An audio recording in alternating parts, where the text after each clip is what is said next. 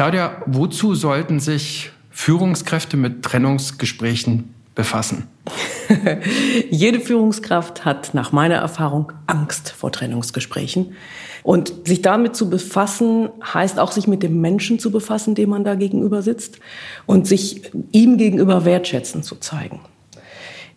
Ich bin hier in meinem Unternehmen angetreten, um Trennungsgespräche so zu lehren und beizubringen, dass sie in der Sache konsequent geführt werden, aber trotzdem menschlich wertschätzend. Und das sollte unbedingt von den Führungskräften so berücksichtigt werden, wenn sie die Kraft haben dafür. Servus, grüß Gott, hallo bei Positiv führen, dem Podcast von und mit mir, Christian Thiele. Ihr wollt konstruktiver mit euch selbst umgehen, eure Belegschaft motivierender führen, positive Impulse in die Organisation geben und zwar mit System, damit es auch dann klappt, wenn einem vielleicht gar nicht so nach positiver Führung zumute ist in turbulenten Momenten. Dazu serviere ich euch hier einmal im Monat Tipps, Themen und tolle Typinnen und Typen und zwar immer mit Bezug zu Positive Leadership und positiver Psychologie. Claudia Michalski ist in dieser Folge zu Gast und sie ist Expertin für Outplacement, New Placement, Trennungsmanagement. Also auf gut Deutsch, sie hilft einerseits Unternehmen dabei, den Abschied von Mitarbeitenden aus der Firma, aus der Organisation besser zu gestalten. Auf der anderen Seite hilft sie Menschen, die eine Stelle haben aufgeben müssen, eine neue zu finden. Und drittens, sie unterstützt Führungskräfte dabei, etwas zu tun, was vielen von Ihnen und vielen von euch damit häufig sehr schwer fällt, nämlich sich gut von Mitarbeitenden zu trennen und das konstruktiv zu machen und zwar mit Hilfe von positiver Psychologie und Positive Leadership.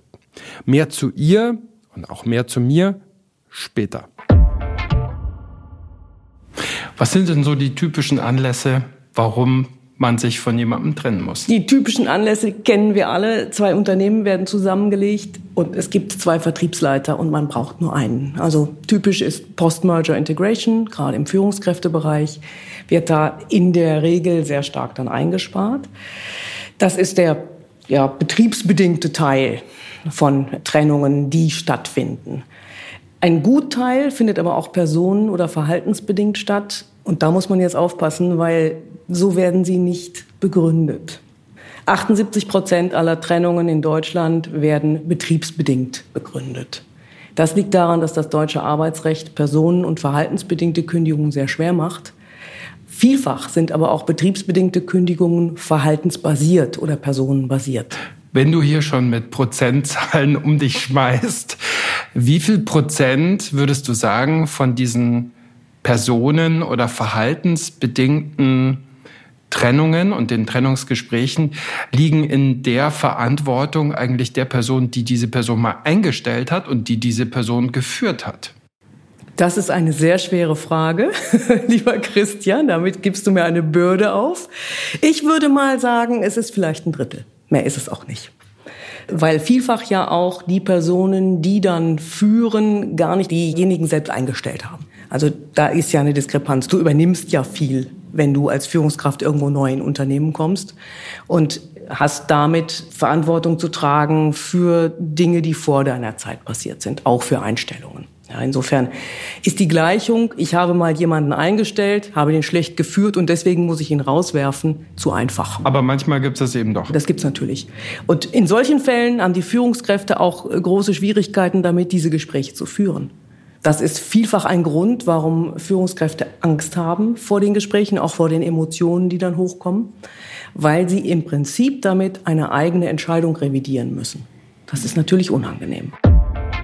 Wie immer gebe ich hier noch ein bisschen Kontext, Gedanken, Ideen dazu, Impulse, die mir noch nach dem Gespräch gekommen sind, beziehungsweise vielleicht auch Dinge, die man vielleicht noch wissen muss zur Einordnung. Claudia Michalski ist eine gestandene Medienmanagerin. Genauer gesagt, das war sie mal. Sie war nämlich Geschäftsführerin der Handelsblatt-Gruppe und hat in dieser Funktion auch selbst zahlreiche Trennungsgespräche führen müssen. Ich habe sie danach kennengelernt. Als Trainerin und Coachin, als Geschäftsführerin ihres eigenen Unternehmens, nämlich der Beratungsfirma OMC in Berlin. Mehr zu Claudia, zu ihrem Unternehmen natürlich in den Shownotes. Wir treffen uns in den Büros ihrer Firma und es kann auch sein, dass im Hintergrund mal die Polizei vorbeifährt, Berlin halt. Ich schätze und mag Claudia sehr. Sie hat ganz viel Erfahrung mit und total viel Leidenschaft für positive Psychologie und positive Führung. Und gleichzeitig, sie ist auch echte Westfälin, also herzhaft und herzlich. Das heißt auch, dass sie immer für einen konstruktiven Umgang auch mit schwierigen Situationen zu haben ist, für eine ehrliche Haltung. Und das finde ich macht sie so besonders. Du plädierst für eine Kultur des Trennungsfriedens. Ja, Wie würde man diesen Genitiv am besten? Was heißt Trennungsfriede? Trennungsfrieden heißt, dass man sich auch nach vollzogener Trennung noch auf Augenhöhe und mit Anstand begegnen kann. Trennungsfrieden ist dann erreicht, wenn der Betroffene zwar oft schmerzhaft und auch nicht begeistert auf die Zeit der Trennung zurückschaut, aber am Ende sagt, es ist okay gelaufen. Ich bin ordentlich behandelt worden. Und wenn das Unternehmen sagt, der Herr Müller, der hat zehn Jahre hier gearbeitet, neun davon waren super, das letzte war nicht mehr so klasse, aber wir würden ihn im Zweifelsfall auch wieder einstellen, wenn die Aufgabe passt. Trennungsfrieden heißt, sich nochmal begegnen zu können, weil man ja immer sich zweimal im Leben sieht. Und das gilt auf dem heutigen Arbeitsmarkt ganz besonders. Wem fällt denn das Trennungsgespräch schwerer? Ich sage jetzt mal der Täterin, dem Täter oder dem Opfer? Zu Beginn äh, ganz sicher der Täterin oder dem Täter, weil derjenige diese Botschaft aussprechen muss. Das ist eine ziemlich große Hürde für viele Führungskräfte. Und wenn man sich so den Zyklus anschaut, im Verlaufe eines ja, Mitarbeitergesprächszyklus ist das Trennungsgespräch am Schluss sicherlich das, was für die Führungskräfte, die es führen müssen, am unangenehmsten ist. Die Betroffenen selber, Männer wie Frauen, wissen es oft schon oder ahnen es oft schon. Für die ist es selbstverständlich der größere Schock, dann, wenn es rüberkommt. Aber in der Vorbereitung ist es schwerer für die Führungskräfte selber. Ist es für ältere, also je höher, je Porsche, desto Eckbüro, umso schwieriger, dass ich getrennt werde, sozusagen? Also je mehr Porsche, desto tiefer ist der Fall, natürlich. Ja, ich arbeite ja mit sehr viel hochrangigen Führungskräften, die sich häufig sehr stark schämen dafür, dass ihnen das passiert ist und mit denen wir dann tatsächlich gemeinsam auch eine Trennungsstory erarbeiten, manchmal auch eine Legende. Fakt ist, wer ganz hoch fliegt, kann tief fallen. Und das darf ja auch nicht zugegeben werden. Und das ist dann so eine Mischung aus Machtverlust, Scham und Angst vor der Zukunft. Ist ein Teil deiner Arbeit dann auch, dass das zugegeben werden darf? Ja, absolut. Wir schaffen einen Raum, in dem vertrauensvoll gesprochen wird, in dem Dinge ausgesprochen werden können, die man manchmal nicht mal dem eigenen Partner sagt. Auch öffentlich dann irgendwann? Also, dass ich lerne, damit dann auch öffentlich umzugehen? Das kommt drauf an, würde ich mal sagen. Der Kontext ist da entscheidend und jede Persönlichkeit ist anders. Wir schaffen eine Trennungsstory ja, weil diese Menschen werden ja auch gefragt, was machst du denn jetzt? Wie geht's dir denn jetzt? Sowohl privat als auch beruflich. Jetzt gehen die Konferenzen wieder los. Dann trifft man sich wieder Networking. Man steht im Kreis, hat ein Glas in der Hand und dann wird eben Dieter gefragt, was machst du jetzt? Und auf diese Frage muss er eine Antwort haben. Und wir erarbeiten tatsächlich diese Trennungsstories, diese Exit-Stories mit unseren Kandidaten und Kandidatinnen. Und das kann auch mal eine ganz, ganz offene Variante sein. Vielfach ist es so eine Mischung. Halb zog sie ihn, halb sank er hin. Und da trifft man sich dann in der Mitte. Das ganz offene Bekenntnis ist nicht die alleinselig machende Lösung. Das passt nicht für jeden. Für manchen passt das, der sehr viel Selbstbewusstsein hat, der sehr klar damit umgeht oder wo es ganz offensichtlich ist wo es man auch nicht verheimlichen kann. Für viele passt es nicht. Das, was man so aus deutschen Komödien kennt, dass der dann noch irgendwie drei Monate lang sich jeden Tag die Krawatte bindet und irgendwie mit, mit, mit seinem weiß ich nicht, Merser irgendwo hinfährt. Gibt's das wirklich? Oder? Ja, das gibt es äh, tatsächlich. Ich habe das in der Beratung auch schon erlebt, dass ich mit jemandem ähm, erarbeitet habe, wie er es seiner Frau sagt. Der war vier Wochen schon draußen, kam mit Aktenkoffer und im Anzug äh, zu uns in die Beratung jedes Mal. Und ich habe es geahnt, dass er es noch nicht gesagt hat. Und er hat es dann auch gesagt. Mir, er hat es zugegeben, als ich ihn angesprochen habe. Und wir haben dann gemeinschaftlich erarbeitet, wie er es seiner Frau sagen kann. Und ich habe ihm vorher prophezeit, Ihre Frau weiß es ohnehin schon. Die hat das schon gemerkt, glauben Sie es mal nicht. Dass das verborgen geblieben ist und die wartet drauf, dass Sie es ihr sagen. Und genau so war es. Er kam ein paar Tage später glücklich und zufrieden, es war gut über die Bühne. Ja, sowas gibt es. Der Druck ist so groß, weil äh, das gibt es mehr bei Männern als bei Frauen, muss ich dazu sagen. Der Druck ist sehr groß, diesem Status zu entsprechen, dieses Statusdenken zu leben und vielfach ist ja dann doch noch das Eckbüro, das Auto vor der Tür und äh, die vielen dienstlichen Flüge und die Vergünstigungen, die Rotary-Mitgliedschaft und die vielen, vielen Empfänge, auf denen man gern gesehener Gast ist, an denen man seinen eigenen Wert bemisst. Man muss sich heutzutage also Trennungsstories erarbeiten. Irgendwie auch traurig, oder? Vielleicht auch ein Zeichen dafür, wie viele sich wie sehr über den Beruf definieren. Und wenn der Beruf weg ist, dann ist auch damit die Visitenkarte weg. Und wenn die Visitenkarte weg ist, dann ist der Stellplatz, der dazugehört, weg und natürlich der zum Stellplatz gehörige Firmenwagen, der ist dann auch nicht mehr da. Das heißt, da ist dann natürlich erstmal auch ein großes Loch. Aber ja, wer bin ich, mich darüber zu erheben, weil auch mir bedeutet meine Arbeit natürlich total viel, zumal sie eben häufig mit Menschen stattfindet, denen ihre Arbeit halt auch sehr viel bedeutet. Dann lass uns doch mal diesen Prozess anschauen, wenn jetzt Dieter gehen muss und ich bin die Vorgesetzte oder der Vorgesetzte, der Dieter diese Botschaft überbringen muss, überbringen soll. Und das ist ja schon mal die erste Frage. Wer macht's typischerweise und wer macht's am besten?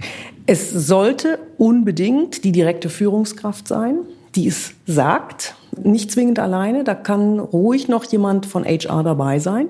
Also die übliche Konstellation ist eigentlich, dass ein Personalverantwortlicher dabei ist, aber nicht das Gespräch führt, sondern das Gespräch wird geführt von der direkten Führungskraft weil die auch am Ende am besten beurteilen kann, welchen Grund es gibt oder welche Gründe es gibt für die Trennung. Jetzt haben ja immer mehr Organisationen Projektgeschäft, Matrix-Organisationen und da gibt es irgendwie einen Product Owner und dann habe ich diesen und dann jenen. Äh, wissen das die Leute eigentlich immer, wer so ihre Direct Reports sind, beziehungsweise haben die Leute auch eine direkte Führungskraft? Sehr guter Punkt. Das ist häufig tatsächlich ein wildes Durcheinander. Dann sollte es die Führungskraft sein, die denjenigen am besten kennt und am besten beurteilen kann, zu dem es eventuell auch eine Beziehung gibt. Dieses Thema Beziehung ist ja auch in solchen Gesprächen ganz wichtig.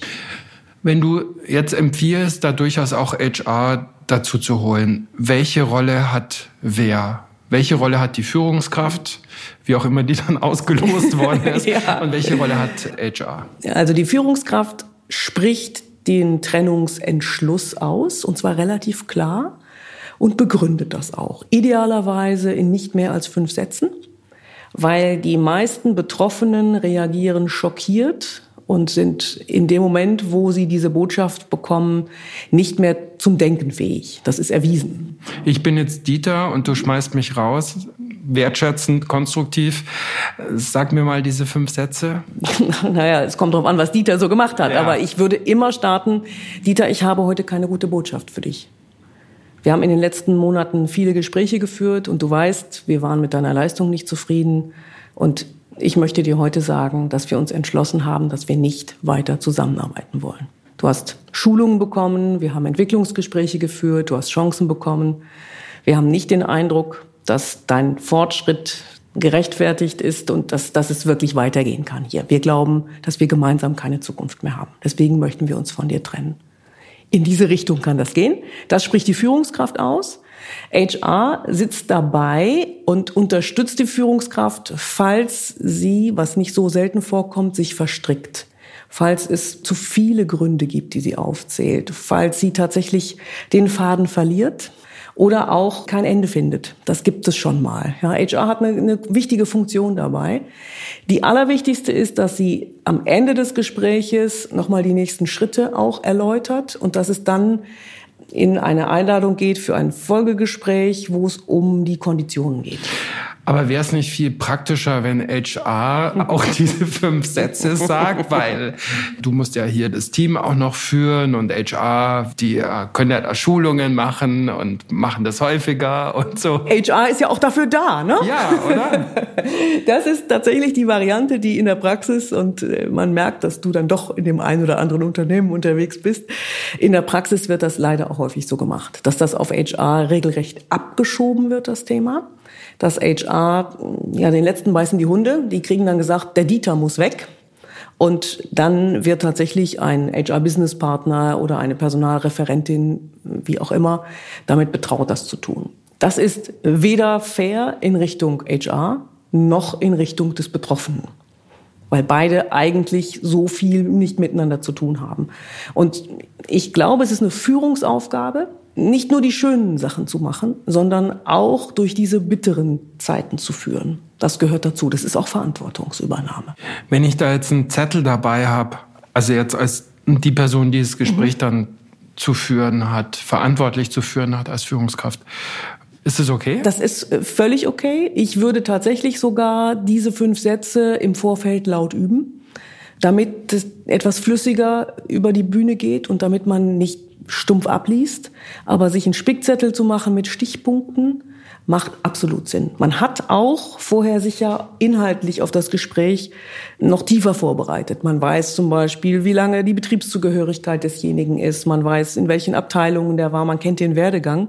Und ich rate immer dazu, mit so einem Spickzettel in so ein Gespräch zu gehen, wo man auch etwas über die Person stehen hat. Weil ähm, oft bei betriebsbedingten Kündigungen Stichwort auch Post-Merger Integration, da ist es nicht nur ein Gespräch, was man führt, sondern es sind viele Gespräche, die man führt.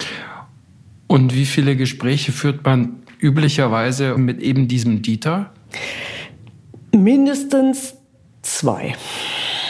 Also dieses erste Trennungsgespräch, da geht es um die Bekanntgabe des Trennungsentschlusses. Da wird üblicherweise noch nicht über Konditionen gesprochen. Das dauert auch gar nicht so lange.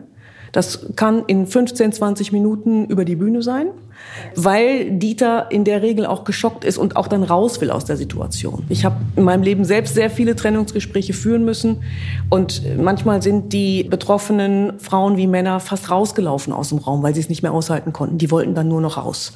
Insofern wird das erste Gespräch sehr kurz sein und dann gibt es Folgegespräche, in der Regel dann mit HR, äh, wo es um das Wie geht, nicht mehr um das Ob.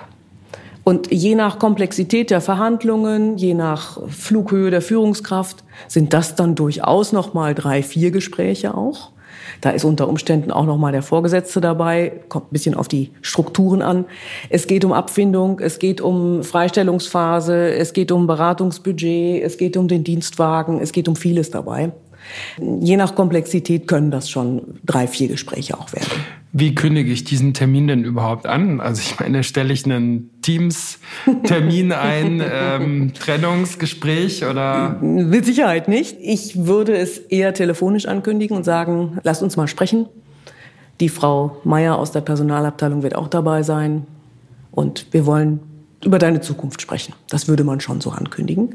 Gegebenenfalls kommt der Teamstermin dann danach, aber solch einen Termin würde ich immer telefonisch, persönlich vorher ankündigen. Relativ kurz vorher, nicht in zwei Wochen, weil dann sind zwei Wochen Unruhe in demjenigen. Das ist auch nicht fair.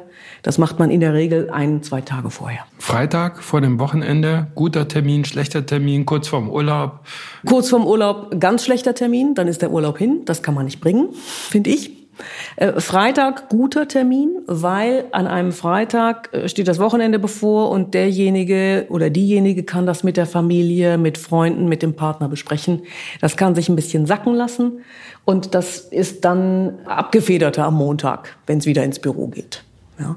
Also ich bin pro Freitag. Es gibt eine Fraktion, die ist pro Montag. Das kann ich nicht ganz nachvollziehen. Ich würde es immer zum Wochenende hin machen. Ehrlich gesagt, aus dem Tag, ob das jetzt Montag ist oder Freitag ist, würde ich keine Religion machen. Ich spreche da übrigens auch aus eigener Erfahrung und bin zwar kein Spezialist für dieses Thema, aber es taucht in Trainings, in Coachings auch immer wieder auf. Wie sage ich das meinem Teamleiter, dass die letzten sechs Mitarbeitenden in seinem Team, die in den letzten zwei Jahren gekündigt haben, nicht alles Idioten waren und Idiotinnen, wie er das darstellt, sondern dass die ein echter Verlust für die Organisation, für die Firma sind, dass sie wegen ihm, wegen seiner Art gegangen sind und dass wir uns jetzt deshalb entschlossen haben, uns von ihm zu trennen. Und wie bringt man das rüber? Oder wie mache ich als Bereichsleiterin dem Abteilungschef klar, dass wir hier keine Zukunft für ihn sehen, weil wir mit unserer Strategie, mit unserem Führungsverständnis einfach nicht mehr zusammenpassen miteinander. Wie gesagt, solche Themen tauchen immer mal wieder auf und ich glaube auch mit diesen Situationen klar, transparent, wertschätzend und in irgendeiner Form dann eben auch positiv umzugehen, darum geht's.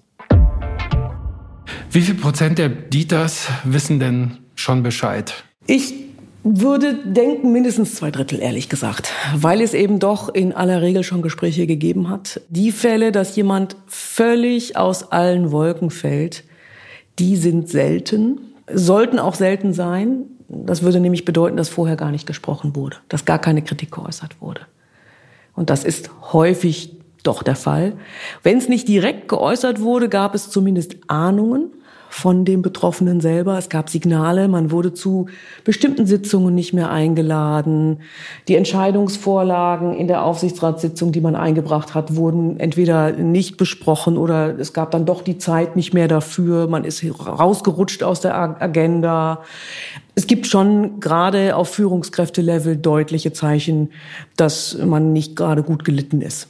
Und wenn dann solche Gesprächstermine gemacht werden, ahnt man es schon. Gut, Kommunikation ist natürlich immer das, was ankommt, gell? und nicht das, was das, gesendet oh, wird. Oh ja. ja, das ist, gebe ich dir völlig recht, das ist in diesem Falle ganz besonders so. Aber so ein Grummeln im Bauch gestehen sich die meisten dann im Verlaufe der Zeit später schon auch ein. Das hatten die meisten. Du hast mal geschrieben, im Gespräch jetzt, im Trennungsgespräch, als die Person, die dann im Lied ist, die Funktion vor die Person stellen, die Rolle vor das Persönliche stellen. Was meinst du damit? Damit meine ich, dass man manchmal als Führungskraft auch Situationen erlebt, wo man Menschen kündigen muss, die man nicht zwingend kündigen möchte persönlich. Ich persönlich habe mal jemanden kündigen müssen, mit dem hatte ich 20 Jahre zusammengearbeitet. Es war aber aus guten Gründen nicht mehr tragbar, ihn im Unternehmen zu halten. Und ich habe ihn trotzdem gekündigt. In dem Fall musste ich sehr stark meine Funktion, damals als Geschäftsführerin, über meine Person, über die Claudia stellen.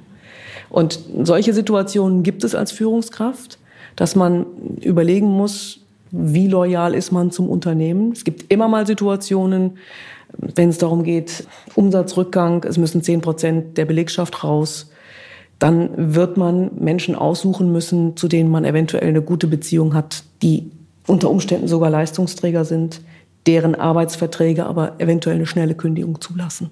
Das gibt's nicht selten.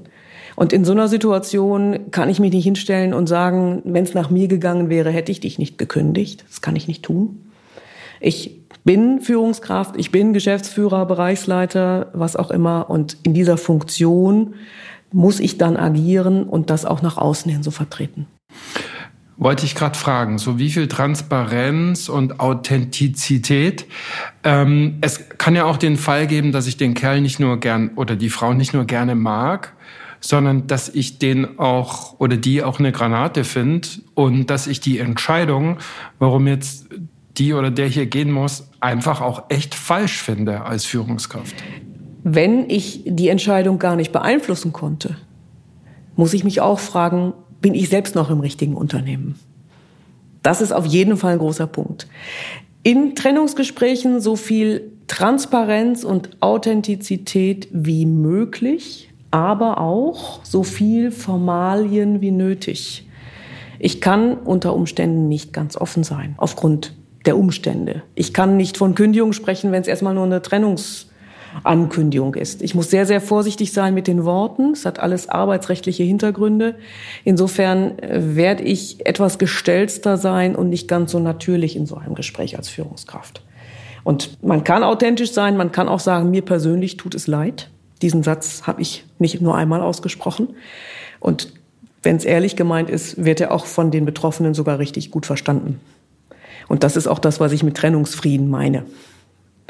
Allerdings gibt es auch Fälle, wo man diesen Satz nicht ehrlich sagen kann und dann soll man ihn auch weglassen. Mhm. Warum habt ihr mich rausgeschmissen? Warum nicht den Müller?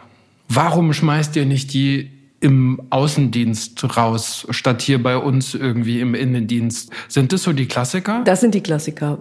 Und auf diese Klassiker vorbereitet zu sein, gehört auch zu den Pflichten vor einem solchen Gespräch. Und dann vor allen Dingen immer wieder darauf zurückzuführen, dass es nicht um den Außendienst geht, dass es nicht um die Nachbarabteilung geht, sondern eben um Dieter.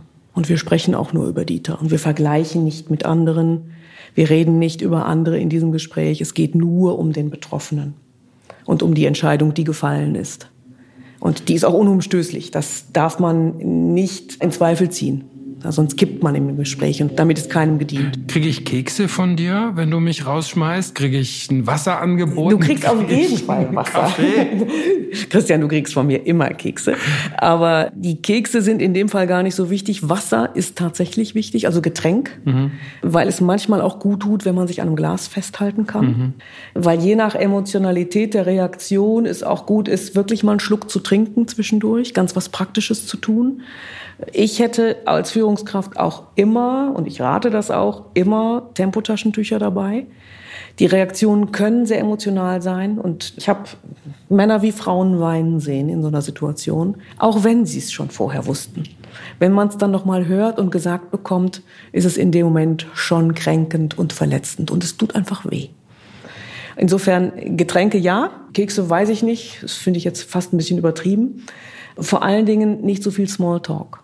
Das ist eigentlich der Kardinalfehler, der gemacht wird bei solchen Gesprächen, dass über das Fußballspiel gestern Abend, über einen Kinofilm, über warst du im Biergarten gestern, also wenn man sich gut kennt, besteht die Gefahr, dass die Führungskraft, die das Gespräch eigentlich einleiten könnte mit dem Satz, ich habe heute keine gute Botschaft für dich, die leitet dann halb privat ein. Und von diesem Trip kommt man dann nur schwer wieder runter in die harte Realität. Deswegen gar nicht erst da rein, Smalltalk weglassen und direkt aufs Schlimme sozusagen. Dann haben es alle schneller hinter sich. Und es ist auch nur fair den Betroffenen gegenüber.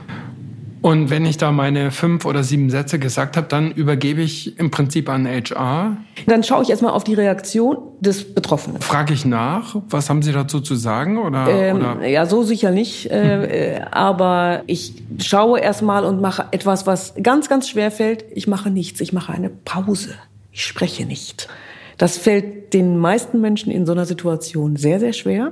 Man kann innerlich bis zehn zählen. Es geht darum, dem Betroffenen oder der Betroffenen die Möglichkeit zu geben, dass sich das setzt und auch etwas dazu zu sagen. Und vielfach reagieren die Menschen schockiert und können gar nicht so viel sagen. Man kann es dann einleiten und sagen, möchten Sie etwas dazu sagen? Und vielfach kommt dann nur noch ein Kopfschütteln. Also ich habe das häufig erlebt, dass diese Schocksituation so tief war und so, so evident, dass das Gespräch in zehn Minuten über die Bühne war. Insofern, HR äh, übernimmt dann nicht sofort, sondern man gibt demjenigen die Chance, auch was dazu zu sagen, die Frage zu stellen, warum auch ausgerechnet ich, oder zu sagen, ich habe damit schon gerechnet oder jetzt bin ich doch dran. Je nach Typus sind die Reaktionen ja unterschiedlich. Und erst dann, wenn dann das Gespräch abgerundet wird durch HR, erst dann ist es auch beendet. Aber ich habe ja eigentlich kein Recht, jetzt aus Neugier irgendwie zu erfragen, wie geht's dir denn damit, Dieter? Geht mich ja dann eigentlich in der Rolle oder der Situation nichts an, oder? Entweder er sagt's oder er sagt's halt nicht, oder? Entweder er sagt's oder er sagt's halt nicht und ich würde auch nicht zu persönlich nachbohren in dem Moment. Das würde ich tatsächlich nicht tun, weil das verletzen kann. Und wir haben vorher gesagt, die Führungskraft äh, ist in erster Linie in der Funktion unterwegs und nicht in der Person. Und in der Funktion kann man durchaus sagen, es tut mir leid, dass es so gekommen ist, ich hätte es mir anders gewünscht. Je nach Situation passt dieser Satz ganz gut. Aber wie geht es dir jetzt damit? Ja, wie soll es demjenigen gehen? Was erwartet man für eine Antwort? Das ist ja fast schon zynisch. Ich würde das nicht fragen.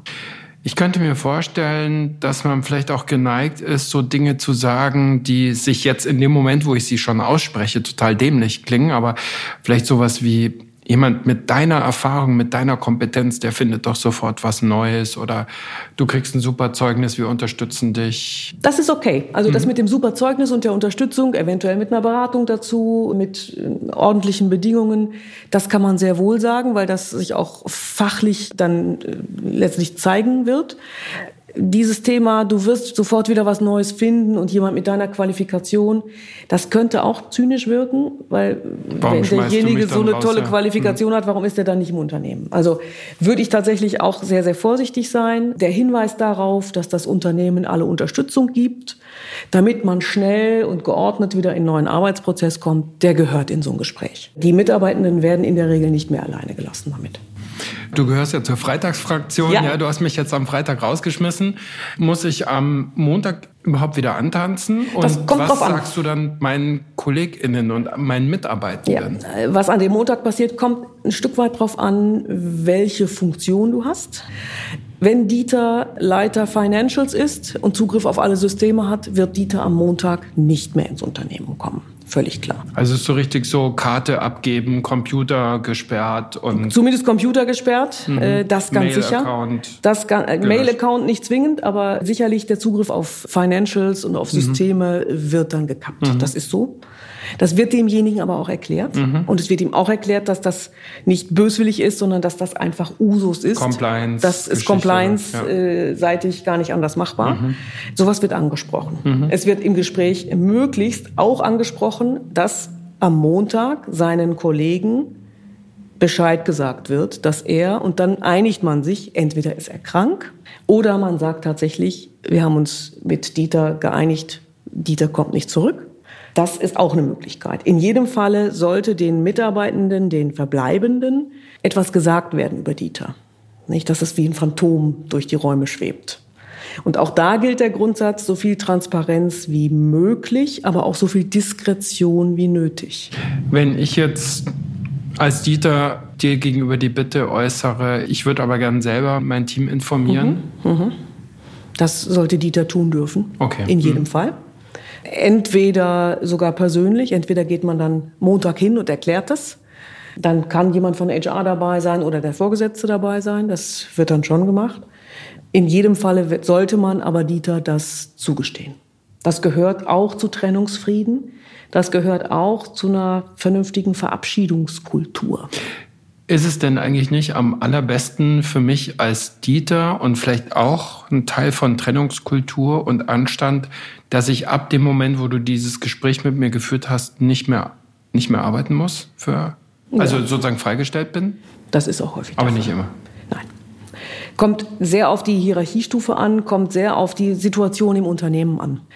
Bei betriebsbedingten Schließungen, wo aber bestimmte Produktionsabläufe einfach noch vier Monate laufen müssen, da geht es schlicht gar nicht, dass man alle nach Hause schickt. Das ist schlicht nicht möglich. Da wird man transparent damit sein, dass es die nächsten vier Monate nochmal um Loyalität gebeten wird. In solchen Fällen gibt es dann meistens sogar eine Extraprämie, wenn die Leute tatsächlich bis zum Schluss bleiben und sich nicht krank schreiben lassen. Ja, mir kommt gerade das altmodische Wort Anstand in den Sinn und so ein wertebewusstes, anständiges Umgehen mit solchen Situationen. Ich glaube, auch das ist ein wichtiger Teil von positiver Führung. Und wenn ich mich aus welchen Gründen auch immer, und manchmal ist es einfach notwendig, mich von einer Person trenne oder mich entschlossen habe, dass wir uns trennen müssen. Ich finde, so viel Anstand sollte dann auch da sein, dass man dann die Möglichkeit bietet einer sofortigen Freistellung, damit die Person dann nicht irgendwie sich am Montag wieder ins Büro schleppen muss und dann am besten noch die Nachfolgerin oder den Nachfolger einarbeiten muss. Ich finde, ist für mich tatsächlich auch eine Frage von Umgang miteinander, von Respekt, von Wertschätzung, auch gerade in so einer schwierigen Situation. Was bietest du mir denn in der Regel an? Also mir ja. als Dieter, was, was, was kriege ich von dir in der Regel irgendwie geboten, so zum Abschied, zum Ausstieg? Zum einen eine faire Freistellungszeit tatsächlich, die in, der, in der Regel mindestens die Kündigungsfrist beträgt, häufig noch ein bisschen länger auch. Das ist Verhandlungssache. Also Kündigungsfrist sechs Monate, dann würde man vielleicht neun draus machen, na, die noch ganz normal bezahlt werden. Und äh, dann natürlich zum Ende der Freistellungszeit eine Abfindung. Die richtet sich nach der Betriebszugehörigkeitsdauer mhm. und äh, das schwankt immer so um ein Monatseinkommen pro Betriebsjahr. Also das ist der Faktor eins wäre das. 0,5 ist das Minimum und alles rund um eins ist eher normal.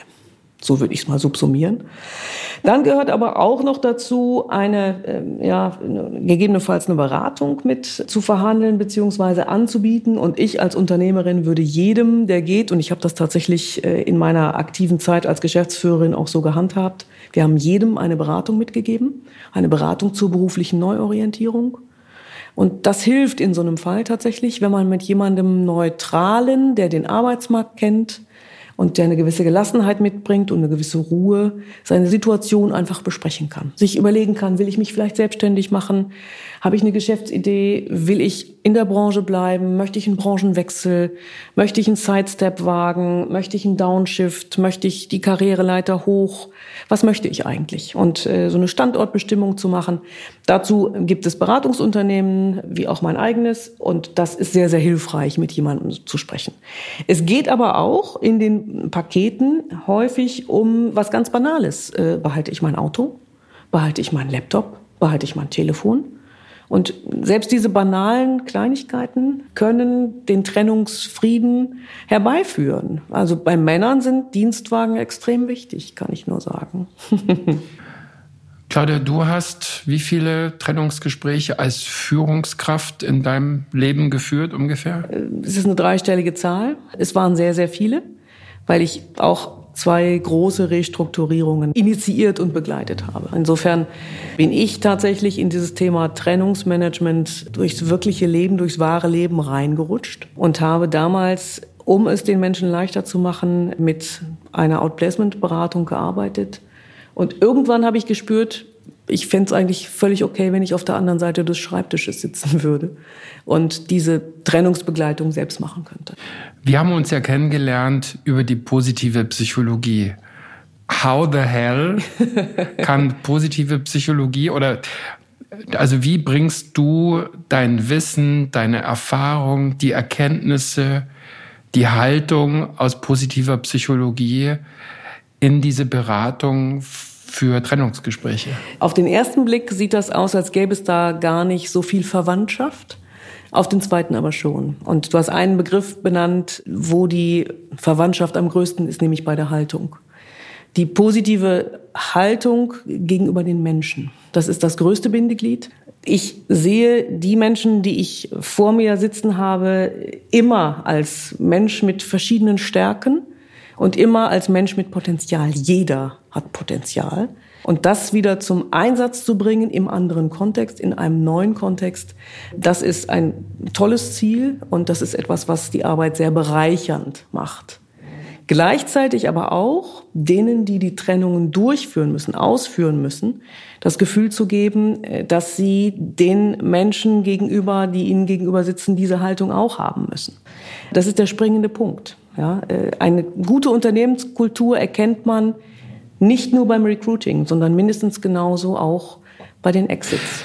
Und gleichzeitig stelle ich mir vor, dass es doch wahnsinnig schwer ist, sowohl für mich als Dieter in der Situation meine Stärken zu erkennen, beziehungsweise dass du, die du mich jetzt rausschmeißt, irgendwie mich noch als Dieter mit meinen Stärken und Kompetenzen und Erfahrungen siehst. Ja, aber das ist ja auch positive Psychologie, dass man in jeder Situation die Stärken in jemandem sieht und dass es nur der Kontext ist, der verändert werden muss. Und ich erlebe viel auch Trennungen, wo auch sehr positiv über die zu Trennenden gesprochen wird. Und wo auch die Zeugnisse nicht nur pro forma gut ausfallen, sondern ernst gemeint gut ausfallen. Und wo auch die Gespräche wertschätzend verlaufen um auch Referenzen geben zu können für andere Unternehmen. Und zu sagen, Dieter war kein schlechter. Dieter hat dieses und jenes sehr, sehr gut bei uns gemacht, nur diese Tätigkeit fällt bei uns weg. Dieter hat enormes Verhandlungsgeschick bewiesen und er hat im Einkauf Wahnsinnsrabatte rausgeholt. Es wird nur bei uns automatisiert in Zukunft und es wird nicht mehr gebraucht. Trotzdem hat Dieter seine Sache gut gemacht. Und darum geht es die Stärken der Menschen nicht in Grund und Boden zu treten, nur weil sie in diesem Kontext in dem eigenen Unternehmen nicht mehr gebraucht werden. Claudia, wie wird sich das Trennungsgespräch verändern? Quantitativ, qualitativ? Es wird mehr Trennungen von Mitarbeitenden geben, mehr Eigenkündigungen, weil einfach die Arbeitsmarktsituation so ist, dass sich vielfach sehr gute Fach- und Führungskräfte die Arbeit aussuchen können wir haben ja ein Shift und wir haben keine Arbeitslosigkeit mehr, sondern Arbeiterlosigkeit. Und das hat natürlich auch zur Folge, dass es weniger Trennungsgespräche gibt, beziehungsweise andere Trennungsgespräche. Es wird eher Veränderungsgespräche geben und vielfach werden die von den Mitarbeitenden ausgehen. Das erleben wir tatsächlich auch. Gen Y, Gen Z sind ja jetzt langsam schon, glaube ich, die Mehrheit auch auf dem deutschen Arbeitsmarkt, zumindest die, die, die, die reinkommen. Führt man mit denen andere Trennungsgespräche? Ich glaube ja, weil die in der Regel anderes Selbstbewusstsein haben. Und mit denen ist es, glaube ich, klarer. Mit denen kann man eher Tacheles sprechen, das glaube ich schon. Und denen kann man durchaus auch eher die Anforderungen nochmal deutlich machen. Äh, wichtig ist, ob Generation Z oder Generation Y, welche auch immer, dass man im Vorfeld von Trennungen spricht. Und das ist mir ein wichtiges Anliegen. Mein Eindruck ist, dass die Feedback-Kultur in deutschen Unternehmen zu wünschen übrig lässt. Dass zu viel übereinander gesprochen wird und zu wenig miteinander. Und dass Führungskräfte und ihre Mitarbeitenden zu wenig über das sprechen, was ihnen nicht gefällt dass es zu wenig auch Feedback-Technik gibt, schlicht und einfach. Wie gibt man sich Feedback? Man klatscht sich nicht einfach wirklich knallhart das vor von Kopf Mannschaft. vor versammelter Mannschaft im Teammeeting, wie schwach man sich hält. Das macht man nicht. Das einzubetten in eine vernünftige Feedback-Kultur und das zu üben, das ist, glaube ich, ein großer und wichtiger Punkt in deutschen Unternehmen. Ich fürchte, da liegt einiges im Argen. Eine vernünftige Feedback-Kultur, ja, da gebe ich der Claudia recht, das ist was, was sich ganz viele Organisationen wünschen oder was in ganz vielen Organisationen bemängelt wird. Dieses Feedback zwischen Führungskraft und den Mitarbeitenden, das kommt häufig zu kurz. Und gerade in Zeiten, wo man sich weniger sieht, weil man remoter zusammenarbeitet, da fällt es, glaube ich, noch mal mehr hinten runter. Da geht es noch mal mehr um Zahlen, Daten, Fakten. Und da wird, glaube ich, sowas wie eine gute Feedback-Kultur einfach noch mal wichtiger und relevanter. Drei letzte Fragen, Claudia. Deine größte Stärke? Meine größte Stärke ist meine Authentizität. Man wird mich immer authentisch erleben und man wird mich immer bei mir selbst erleben, ich spiele nicht. Dein größter oder ein besonders wichtiger Erfolg für dich? Mein wichtigster Erfolg ist tatsächlich die Führung meines eigenen Unternehmens seit sechs Jahren, dass das ähm, Spaß macht und auch noch Geld bringt. Diese Kombination finde ich ganz wunderbar. Von Freude, wirklich befriedigender Arbeit mit Menschen, dass ich das geschafft habe, was ich mir vorgenommen hatte, weg von den Zahlen hin zu den Menschen, dass mir das gelungen ist. Das ist mein größter Erfolg. Wir sind alle endlich, auch du. Wofür wirst du in Erinnerung bleiben? Ich werde dafür in Erinnerung bleiben, so hoffe ich, dass ich die Arbeitswelt ein kleines bisschen besser gemacht habe. Äh, nicht nur im Hinblick auf Trennungsgespräche, sondern im Hinblick auf äh, die positive Sicht auf die Dinge, im Hinblick darauf, die Menschen in den Mittelpunkt zu stellen und äh, das Positive und die Stärken in jedem zu sehen. Vielen Dank. Ich danke dir, Christian. Ja, danke dir, liebe Claudia, für die Einblicke in ein Thema, was in der positiven Führung wenig beachtet wird. Und ich glaube, du hast es uns gezeigt, was wichtig ist und bestimmt auch wichtiger wird. Wie man diese Trennungsgespräche auch ein Stück besser gestalten kann, wie man sich besser darauf vorbereiten kann. Dazu haben Markus Schweigert und ich ein Buch geschrieben, Mitarbeitergespräche positiv führen, in dem es auch um dieses Thema geht, in dem wir auch mit Claudia gesprochen haben zu diesem Thema. Den Link zu dem Buch findet ihr natürlich auch in den Show Notes. Und die Links nochmal zur Claudia, zu ihrem Unternehmen, zu ihren Angeboten, klar, findet ihr in den Show Notes. Was sagt ihr? Was sind eure Erfahrungen dazu? Ihr wisst ja, Fragen, Rückmeldungen, Kommentare, Wünsche immer gerne an kontakt positiv-führen.com, meine Mailadresse, oder auf Social Media. Vielen Dank euch fürs Zuhören. Vielen Dank dir mal wieder, liebe Marion, für die gemeinsame Arbeit hier am Manuskript und Niklas von Ikone für die Betreuung und die Produktion.